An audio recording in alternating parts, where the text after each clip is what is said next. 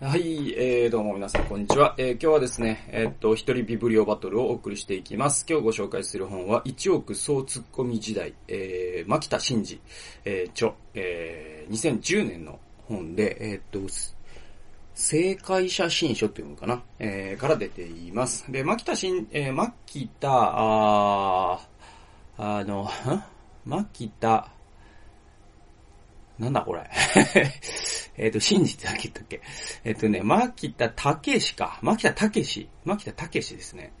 えっ、ー、と、牧、牧田武史って読むんですけど、あの、僕はもう牧田武史さんっていう人、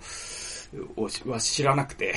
の、マキタスポーツなんですよ。マキタスポーツさんという人がいます。えー、で、の本名です。牧田武史さん。えっと、オスと書いて、えっと、つかさって書くのかな？だから武史。え？かな？うん、ちょっと読めないっていう 読めないっていうね。で、えっと、あのー、マキタスポーツさんという芸人さんがいるんですよ。で、もう、この人はもう僕はもう知ってるところの騒ぎではなくて、もう、あの、僕の知り合いぐらいに思ってます。っていうのは、僕はもうこの3、2、3年かな、もう彼のラジオのヘビーリスナーで、うんと、まあ、彼というよりも、その、東京ポッド許可局っていうですね、マキタスポーツ、プチカシマ、サンキュー達夫っていう、えー、3人の、この人たちはオフィス北野の芸人だった人です。だからまあ、ビートたけしの弟子ですね、言ったら、言ってみたらね。だから、あの、世代的には、あの、水道橋博士とかの上に、まあ、そのまま東がいるわけじゃないですか、一番、一番弟子というかね。で、東さんがいて、えー、で、ダンカンさんとかがいて、で、その下の世代に水道橋博士とかがいるわけですよね。浅草キッドとかがね。で、そのさらに下の人たちで。で、僕、年齢で言うと僕よりもちょっと上って感じかな。だからで、段階ジュニアって感じですね。マキタスポーツさんは。で、プチカシマもそんな感じ。で、えっと、サンキュー達夫が多分僕と同い年ぐらいかな。えー、だから3人の弟分が、あサンキュー達夫なんで。んで、そういうね、まあ、あの、あるんですよ。そういうラジオ番組もクソ面白いんで。あの、この僕の、あの、YouTube なんかより全然面白いんでね、そっちを聞いてくださいっていうね、話なんですけど、クソ面白いですよ、あれ。マジで。で、だから、ぜひね、ラジコとか、あとは、まあ、いろんな何らかの形で皆さんでね、あの、ぜひですね、あの、東京ポッド許可局もおすすめ中のおすすめ。まあ僕の YouTube が面白いっていう人は、これ僕の YouTube よりも面白いはずで。で、なんか、自虐がすごいんですけど。えー、まあそう本当面白いんですよ。この3人が喋ったら面白いに決まってるんですよ、そんな。で、えっと、このマキタスポーツさんはですね、その3人の中でも、あの、僕はもう3人とものファンになっちゃって、そのラジオ番組ね、好きすぎて。で、ラジオ僕もテレビ1秒も見ないんですけど、ラジオはすげえ聞くんですよね。で、ラジオってね、ラジオのすごい凄さって、なんかね、もう、その人のことを好きになっちゃうんですよ。やっぱね、ラジオのなんか求心力ってすげえなと思うんですけど、なんかテレビでこう見てこの人好きだなって思うのと、ラジオで聞いててその人好きだなと思うと、ちょっとレベルが違うんですよね。テレビの場合はね、なんていうのかな。なんかこう、ちょっと隣の街に住む可愛い子ぐらいなんですけど、あの、ラジオの場合はもうね、同じクラスのね、もう告っちゃうぐらいのね ぐらいの好きになり方なんで、ぐいぐい来るんですよね、なんかね。んで、この、マキタスポーツさんだから僕はこの3年間彼の声を聞き続けてますから、もう大好きで。で、もう頭いいんですよ、この人。おいで、えっと、まあ、あの、もう、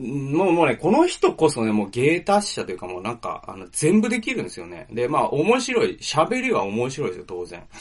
で、もう芸人として喋り面白いなんて当たり前で、えー、でいて、えー、彼はまあ音楽ですね。で、彼が、そのなんかね、僕、水道橋博士の本で読んだんですけど、マキタスポーツは、あのー、なんかね、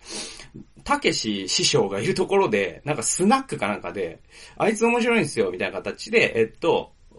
水道橋博士が知り合いだったんですよね。で、あいつ面白いんですよ、なんつって。で、ちょっとじゃあ、あんちゃん歌ってみろよ、みたいな感じで、えっと、たけしが言った時に、マキタスポーツが歌ったと。で、この人の歌がもうめちゃくちゃうまいです、歌。で、この人は CD も出してます。で、それ聞いて、で、えー、たけしは、お、あんちゃん、うちでやんないかみたいな感じで、あの、弟子入りしたという、えそういう経歴を持つほど歌の人で。んで、ほんと歌うまいですね。で、えっと、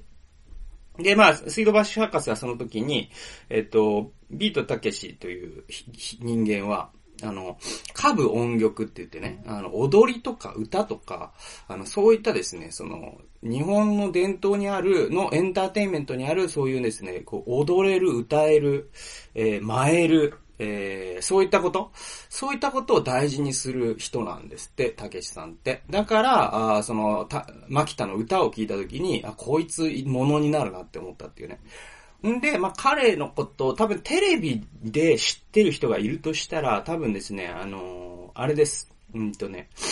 えー、っと、なんだっけ。なんだっけ。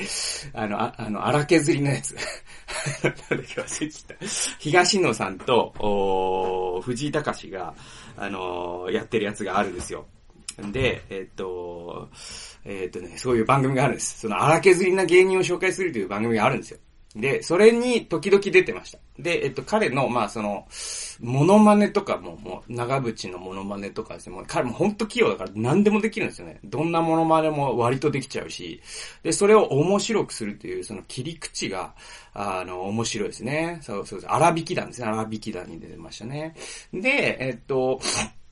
で、あとですね、彼は、あの、俳優としても活動してて、あの、ウッジョブっていうですね、あのーえー、矢口監督の作品であったりとかですね、えっ、と、あと何だったかな、あの、前田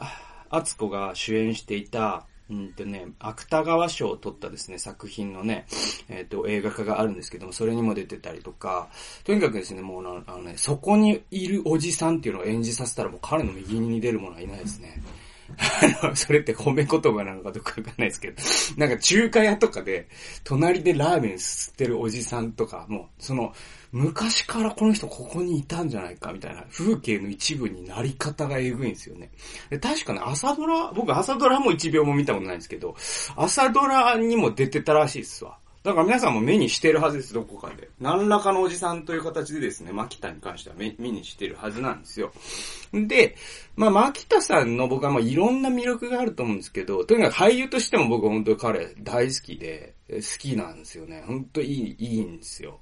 で、えっと、歌もいいですね。僕 CD を借りちゃいましたからね。ツタヤで。で、僕のタブレットに入ってますからね。彼の CD で、で、えでいて、だけど僕はもう彼が、な、の何が一番すごいかって、やっぱね、地頭がいいですね。で、その、東京ポッド許可局全員頭いい3人ね。だけど、3人とも違う頭の良さなんですよ。で、えっと、マキッターはやっぱ地頭なんですね。で、鹿島さんはですね、やっぱね、教養がある。あの、新聞を毎日15紙読んでんのかな。で、とにかくもう読書家だし、もう知識っていうか、もう、もう本当普通にテレビに出てる、なんか、芸人枠でテレビ出てるけど、その評論家枠で出てる人は頭いいんじゃねえのっていうか、教養あるんじゃねえのって思うぐらい頭いいです。で、サンキュー達夫はなんかね、あの、大学の先生というか、大学で教えてたりとか、あと研究もされてるのかな今、博士号を取ろうとしてる。そういうアカデミックな世界の人ですね。まあ、お父、なんか、家族にも東大卒がなんか何人かいるんじゃないか。その、その類の人なんですね。だから、三人とも違う頭の良さなんですけど、あの、マキタスポーツはですね、あの、とにかく地頭がいいですね。で、彼のね、なんかね、その、ある言葉になっていないもやもやしたものを、その言葉にする感度っていうんですか？えっ、と、ズバッと本質をついて物事を言葉にする、ワーディングするっていう意味では、まあ、あの、もう究極はもう松本人志が天才ですけど、そういう意味ではね。だけど、まあ、松本と比べちゃうのはちょっとかわいそうっていうのがあって、ちょっと、あれ、比べちゃダメなんですよね。ま、松本と普通の人間を比べるのはやっぱ、その、牛とどっちが力持ちみたいな話なんで、ちょっとダメですね。人類には勝てないんで。え、だけど、マキタのその、ワーディングセンスっていうのはもうすごくてですね、例えば何があったかな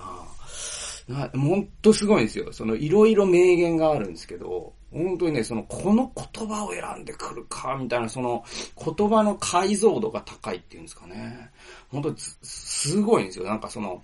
野球のね、コントロールで言うと、言葉を我々投げるわけですよ。で、そんで、これを言いたいっていう時に、ど真ん中ストライクに入ることもあれば、あなんかボールね、なんかちょっと、あ、なんか言い得てないなっていうね、言い得てないっていうボールを投げるわけです。で、僕もこの YouTube でボールを投げてると思いますよ、いっぱい。だけども、やっぱりそのマキタのコントロールっていうのはもうなんだろう、その、マスで言うとさ、そのストラックアウトの9マスとかあるじゃないですか。あれで言うと多分もっとすごい16マスとかのその1マスを狙えるぐらいのコントロール。言葉の請求力っていうんですかね。そういうのを持った人だなと思うんで、だからこの人の本が面白くないわけがないわけで、で、1億総ツッコミ時代っていうのもすごく面白かったんで紹介したいと思います。で、26ページにこういうことを書いてるんですね。これはね、あの、彼の師匠のね、たけしさんのことを書いてて、えっ、ー、と、ビートたけしさんやタモリさんのようなお笑いで一時代を成したような人は、お笑いが面白かったのでなく、面白い人が選んだツールがたまたまお笑いだったので、だったのではないかと感じています。だから一般の人もお笑いというテクニック、お笑いという枠に縛られない方がもっと面白い人というゾーンにたどり着けるはずなのですというですね。はい。で、まあ彼は、その、えっ、ー、と、近くで、うんと、ビートたけしをね、見てきた弟子なわけですから、そのたけしの本質というのを言い当てるときに、まあ、彼の場合、たけし師匠の場合は、もう、あの人は、あのー、お笑い、彼のやってたお笑いが面白かったんじゃなくて、たまたま面白い人が、お笑いというものを選んだだけなんだって言ってて。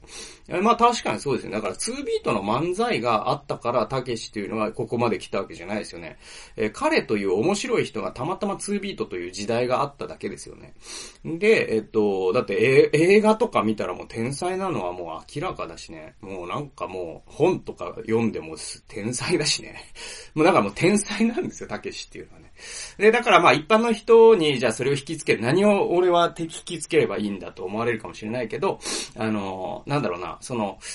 まあ彼のその、これを書いてる前提には、い、いわゆるですね、その2000年代以降って言ったらいいのかな、その、やっぱダウンタウン以降が大きいのかな。やっぱね、ダウンタウン以降、その、いわゆるお笑い用語とかを一般の人が使うようになったっていうことがあるんですね。要は80年代までは、例えばね、あの僕らって、うん、えー、っと、普通の会話の中でそれ今ツッコミだよねとか、今それ今振りじゃんとか、言うじゃないですか。それ振りとかボケとかツッコミとか、あのー、そういうのって全部、あと間とかね、そういうのって全部お笑い用語ですよね。で、それが一般の人の会話で使われることなんて一切なかったんですよ。で、それが90年代にダウンタウン革命があって、0年代それが浸透していってですね、今や、もう普通の日常会話の中で、それってベタだよねとかまで言いますよね。シュールだよねとかですね。それって透かしじゃないのそれ裏笑いじゃないのとかね。お笑いのもう専門用語がバンバンこの会話の中で飛び交う世界に我々は生きてるんだけども、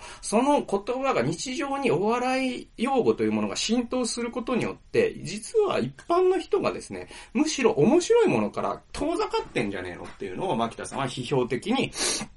え、ここで、え、述べているんですよ。え、どういうことかというと、そういうテクニックというかですね、小手先のお笑いという箱の中にその日常の会話とかを入れようとするあまりですね、ただただ面白い人であるという、その原点を忘れてんじゃねえのっていうことなんですね。これ僕は本当に大事だなと思いますね。で、僕もまあ会話の中でですね、まあ特にまあ同世代なんかだとお笑いのを見てる人と話してると、あ、今それってなんかあれ的だよね。今の、今の、あの、突っ込み方って、これ、伊達ちゃん並みの僕なんか、まだよねとか、あの、言ったりもすりますけど、そういうのも面白いんですけど、でもなんかやっぱその、会話の小手先のね、お笑いの技術とかっていうよりも、あの、面白い人太郎っていうか、そういう姿勢、えー、そういうのこそが僕は大事なんじゃないかなと。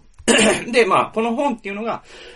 そもそもそういう本なんですよ。で、続きに進んでいきますね。29ページですね。えっと、彼は今の世界、今の社、日本社会っていうのは突っ込みこう、ボケ艇の気圧配置なんだって言うんですよ。あの、成功到底ってあるじゃないですか。成功到底の冬型の気圧配置ですってあるじゃないですか。で言えば、今は突っ込みこうボケ艇なんだって言うんですよ。えっ、ー、と、突っ込みが高くてボケが低い。で、これ実際ね、えっ、ー、とね、これはね、やっぱりね、えっと、0年代以降だと思うんですけれども、実は90年代まではですね、お笑いで花形ってボケだったんです。だから一番面白いやつはボケになりたかったんですよ。え、有田哲平とかですね、あのザキヤマとかが松本人志に憧れてたっていうのはもう常識で、お笑い、お笑い界の常識で あの、お笑いをかじったことのある人なら、常識的に知ってて、結局その大竹にしてもそうですけど、サマーズのね、あの、やっぱ、センスのある方がボケをやるっていう、やっぱボケっていうのが花形。えー、なんていうのかな。だから、あの、うん、まあ、サッカーで言ったらストライカーがボケなんですね。はい。それが花形だったんですよ。90年代までは。それが0年代に逆転するんですね。ツッコミの方が高くなるんですよ。えー、これはですね、やっぱりいろんな理由があって、まあ、浜ちゃんの影響ももちろんあるし、あと、み、三村さんがその、標準語ツッコミというのを浸透させたというのもあるし、えー、あとですね、やっぱりその、山里革命ですね。あの、2004年の M1 で、えっ、ー、と、山ちゃんがやっぱその、ツッコミで面白くするっていう流れを作ったっていうのは大きいですね。その、それから面白いツッコミ。結局ネタを作るときに、あの、笑いのピークが今まではボケに来てたんだけど、それがどんどんどんどんツッコミにピークが来るようになっていくんですよ。えっと、オードリーの若林もそうですよね。えー、っと、まあ、だ、伊達ちゃんとかも別にフレーズで笑わせる方ではないけど、まあ、今の粗品とかもそうですよね。で、そのツッコミの方が面白い人みたいになっていくんですよ。あの、あの、フットの後藤もそうじゃないですか。で、あの、上田晋也もツッコミなんだけど一番面白いじゃないですか、あの人ね。で、そういう、そのツッコミこう、ボケ艇になってきてるんですよ。おお笑いの、はい、せ、えー、配置図が。だから今、その、漫才コンビ組もうぜ、みたいなことを大学生とかが言うときに、面白い方がツッコミを選ぶ方になってる感じの流れなんですよ、実はね。ツッコミが司令塔だ。だから、あの、昔のサッカーだったら、例えばね、サッカーに例え引きつけると、昔はまあ、一番サッカー上手いやつ、一番運動神経いいやつは、キャプテン翼読んでるから、えっ、と、ストライカーになりたかったんだけれども、もう今のね、あのー、今のサッカーチルドレンはもう一番上手いやつはキーパーになりたがるみたいな話なんですね。ツッコミって昔で言うとキーパーみたいな話、キーパーだと思われてたから、でも今もう花形なんでね、えー、そういう風に、だからツッコミが高くなった。で、それが実は文化にも影響する。まあ、どっちが先かわかんないと。で、えっ、ー、と、文化がそういうツッコミ文化になったからツッコミ、お笑いの世界にそれが反映されてツッコミの人が注目を浴びるようになったのか、あるいはそのお笑い界でそういうことが起きたから、会話の中でもこうツッコミっていうものが、あなんだろう、ツッコミ目線みたいなものが、あの、浸透してきたのかわからない。それ相互作用してると思うんですけども、でも一つ言えるのは、えー、日本の社会にしてもお笑いにしても、ツッコミが高くてボケが低いっていう気圧配置になってるよっていうのが、まあ、牧田さんがこの本で言ってることの問題提起なんですよ。で、えっと、29ページにこう書いてますね。自分では何もしていなくても他者のことは評価したい。そうすることで自分の価値を手軽に上げようとするわけです。日常がババラエティ番組化し、笑いが取れるツールとして、え気軽に使われるようになった日本。えー、多くの人がマスコミ的な視点を持つようになった日本。そんなツッコミ人間が多く出現にするようになったこの国の気圧配置を私はツッコミ校ボケ艇と呼んでいますと。ね、これ今言った通りですね。で、マツコ・デラックスとかですね、有吉さんなんてもう典型で、あの人たちはもう完全にツッコミ目線なんですよ。だけど、彼らのすごいのは、それを実はエンターテインメントと消化してるから、実はボケ的な要素も十分持ち合わせてるから、あれがゲーとしてそう成立するんで、単なる面白くない僕みたいな一般人がああいう視点で物事を見ても、ただただ嫌な奴になるだけなんですけど、そこを多くの人が分かってないっていうね。で、まあいいや。えっと、34ページですね。自分は突っ込まれないように、つまりボケをやらないように気をつけながら突っ込みを入れるわけですと。突っ込みだけを入れていれば、安全な場所から他人を攻撃できます。そのことで自分の価値を高めようと考えている。リスクを最小限にしながらリターンを最大限にしたいと考えたネット民はそのような方法を取ってきたのですと。これすごいですよね。で、まあ今のね、まああの、社会にき付けると、その、まあ、あの、コロナウイルスのこともそうですよ。あの、だから、な、誰かが何かを言えば、もうそれを批判して、集中放火するわけじゃないですか。で、まあ、あの、糸井重里がですね、ツイッターで何て言ったのかな、なんか、その、毎日コロナのことを目にするのが辛いんじゃないと。そうじゃない。えー、だ、いつも誰かが誰かを叩いているのがみ、を見るのが辛いんだ、みたいなツツツイッターでしたんですって。で、それ本当いいこと言うなと思うんですよ。つまりだからその突っ込み人間、みんなが突っ込み、突っ込んでる限りは突っ込まれないですから。だから常に優位に立ちたい。だから斜め上に立ちたいですよね。みんなね。傷つきたくないから。だから、それ、それがもうネットの象徴で、だから見えないところから攻撃するわけじゃないですか。自分の身元をああ明らかにせずに、身元を明らかにした発言を突っ込むっていうのはネットの社会ですから。んで、で、それを、まあ、あの、批判的にですね、糸井さんがそうやって誰かが誰かを攻撃してるのが辛いんだよなって書いた。で、そのツイートが炎上してるっていう、もう、もうダメだこれは、という。もうダメだ。もう日本はもうダメだって僕は思いましたけど。まあいいや、それ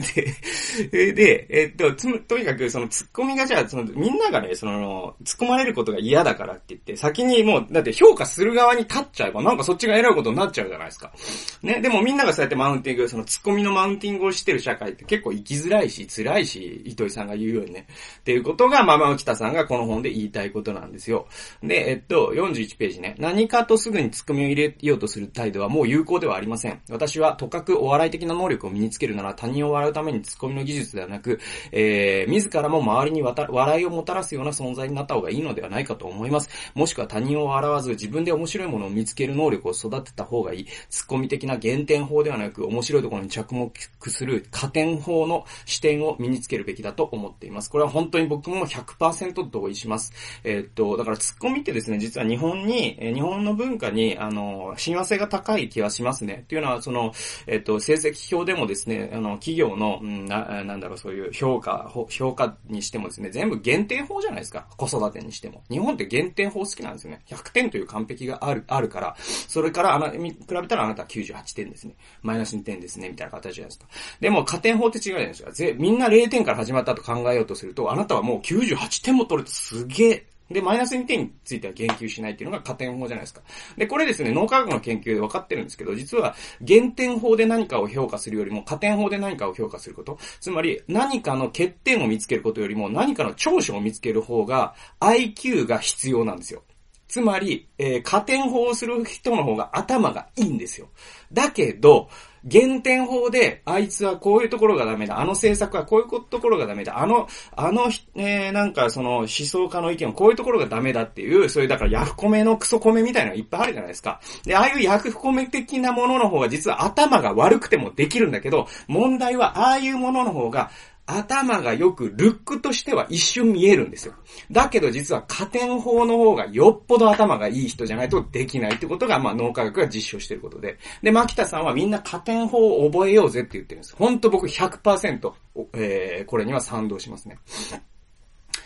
えー、99ページですね。えっと、カメラが自分を映すポジションにあり、えー、そのカメラで常に自分を見ているような感覚はまさにメタ的な視点だと思います。これメタっていうのはね、あの思想用語でもあるし、えっと、ギリシャ語なのかな。で、メタ視点っていうのがありますね。で、メタを超訳すれば、超訳っていうのは超、超、えっ、と、スーパー訳すれば、自意識となりますと。メタっていうのは自意識みたいなもんだと。で、そこに主,、えー、主役感はあるのですが、どうしても脆弱さを感じてしまいます。ちょっと弱いなと思ってしまうのです。私はメタに囚われている人ももう一周回ってベタに転換すべきだと常に思っています。少なくとも自分のカメラを、自分カメラを意識しすぎて身動きが取れなくなっているよりずっといい。えー、自分自身を見つめろとは自己啓発の決まり文句ですが、自分より外の世界を見ていた方が新しい発見もたくさんありますし、絶対に楽しいと思います。何よりそんな人の方が魅力的に映ると思うのですが、どうでしょうかと。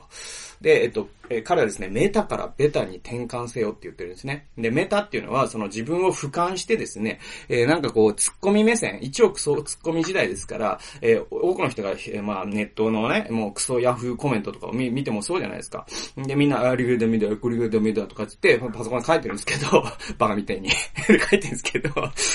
だけど、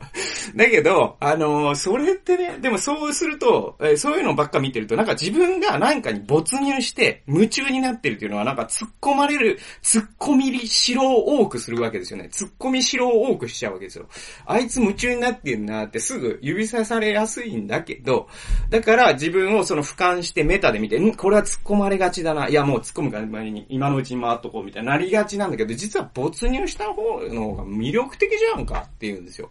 で、実はそういうことをですね、多くの人が思い始めているということの象徴が江頭2時50分のブレイクであり、出川さん、出川哲郎さんのブレイクなんだっていうふうに牧田さんはまあ分析してるんですね。えー、まあこの近年ですね、出川さんがね、まあすごい人気があるということがありますよね。あれは実は多くの日本人がですね、その突っ込み疲れをしていて、メタ疲れをしていて、えー、むしろベタなものを求め、まあまああのね、お亡くなりになった志村けんさんもまさにそうですね。あの人もベタの塊じゃないですか。ね。その、わ、えっ、ー、と、何かを俯瞰して笑うんじゃなくて、彼の笑いって笑われる方、笑われに行く方ですよね。あ、出す？って言ってるんですから。あ、出す？とかあって、もう笑われに行ってるじゃないですか。ね？だけど、えー、そういうものを実は日本はですね、忘れてきたわけですよ。90年代、0年代と。だけどそういうものに今回帰しつつあるっていうのを、まあ、その、牧田さんは、えー、この本で、まあ、あの、指摘してるし、そういうものの回帰って大事だよねって言ってて、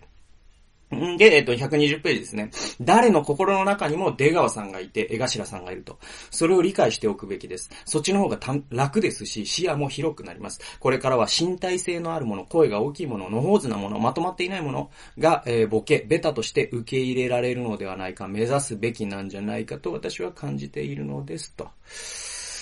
はい。えー、そうなんですよ。だから、その出川さんとか江頭さんって身体性じゃないですか。声がでかいじゃないですか。まとまってないじゃないですか。で、そやじゃないですか。荒削りじゃないですか。で、それをみんなで笑うじゃないですか。で、そういうものが今人気を博しているということがどういうことなのかっていうことをみんな考えようと。それは、実は、突っ込み疲れでありですね、そのメタ疲れですね。なんかこうメタで俯瞰する、俯瞰するという視点にもうみんな疲れてきてんじゃないの逆に。だとしたらみんなボケようよと。で、それって何かっていうと、まあ、僕で言えば、例えば YouTube をしてね、そんな少ない再生数で何やってんのとか、世間に顔をさらして何やってんのとか思う人がいるかもしれません。えー、僕が YouTube なんてやっても誰も見ないから恥ずかしいとかって、それってもう自意識じゃん。もうすでにツッコミ目線が意識されてるわけですよね。で、自分が発信するのを怖がるとかっていうのはもうまさに、そのツッコミを先回ってもう行動しないことで突っ込まれないことを選んでるわけだから。で、僕で言えば、まあそうこういう、こうしてみんなに恥をさらしてるんです。こいつ面白くねえなと思われながらですね、こうして、えー、でも発信する。えー、そういうことがですね、まあ、ベタだっていうことだと思うんですけど、で、皆さんにとってのベタっていうのは会社で、えー、なんだろうな、あの、誰かの企画をけなす側じゃなくて、自分で企画をね、立ち上げる側に回ることかもしれないし、えー、協会で言えばですね、あの奉仕が悪い、この奉仕が悪い、この役員会が悪い、この公共会のシステムが悪いっていう風に批判するだけではなくてですね、自分で何か面白いもの、自分がじゃあこういうものが今の教会に必要だと思う必要なんだよなって思ってるものを、本当に自分が思ってるのが1000だとしたら、あなたが本当にしたら0.1かも、0.1とかしかできないかもしれない。で、そして応援して0.1とかしかできないもんなんですよ。で、そうすると人が笑うからやめとこうって思うかもしれませんけども、0.1をまずやってみてくださいってことなんですよ。それがメタからベタへの転換であり、それこそが僕は、そのひいてはですね、壮大な話をすれば、日本が復活するのって僕それしかないと思いますよ。日本がこれだけ停滞してるのって、実はメタによって停滞してるなと僕思ってて。で、日本でこれだけ企業率が低い、その、アントレプレナーですね。えー、企業を起こしたりとかする人が少ないというのはみんな失敗したくないからじゃないですか。で、失敗したくないっていうのは、つまり突っ込まれたくないからですよね。だからみんながボケてないってことですよ。ボケが少なすぎるんですよ。だからみんな一生懸命ボケていきましょう。それが、まあ日本を元気にもしますしですね。えー、まあ未来を、明るい未来を作っていくんじゃないかというわけで、えー、まあ今日はですね、まあ、マキタスポーツの一億総ツッコミ時代をお送りしました。えー、最後までご覧くださりありがとうございました。それではまた次回の動画及び音源でお会いしましょう。さよなら。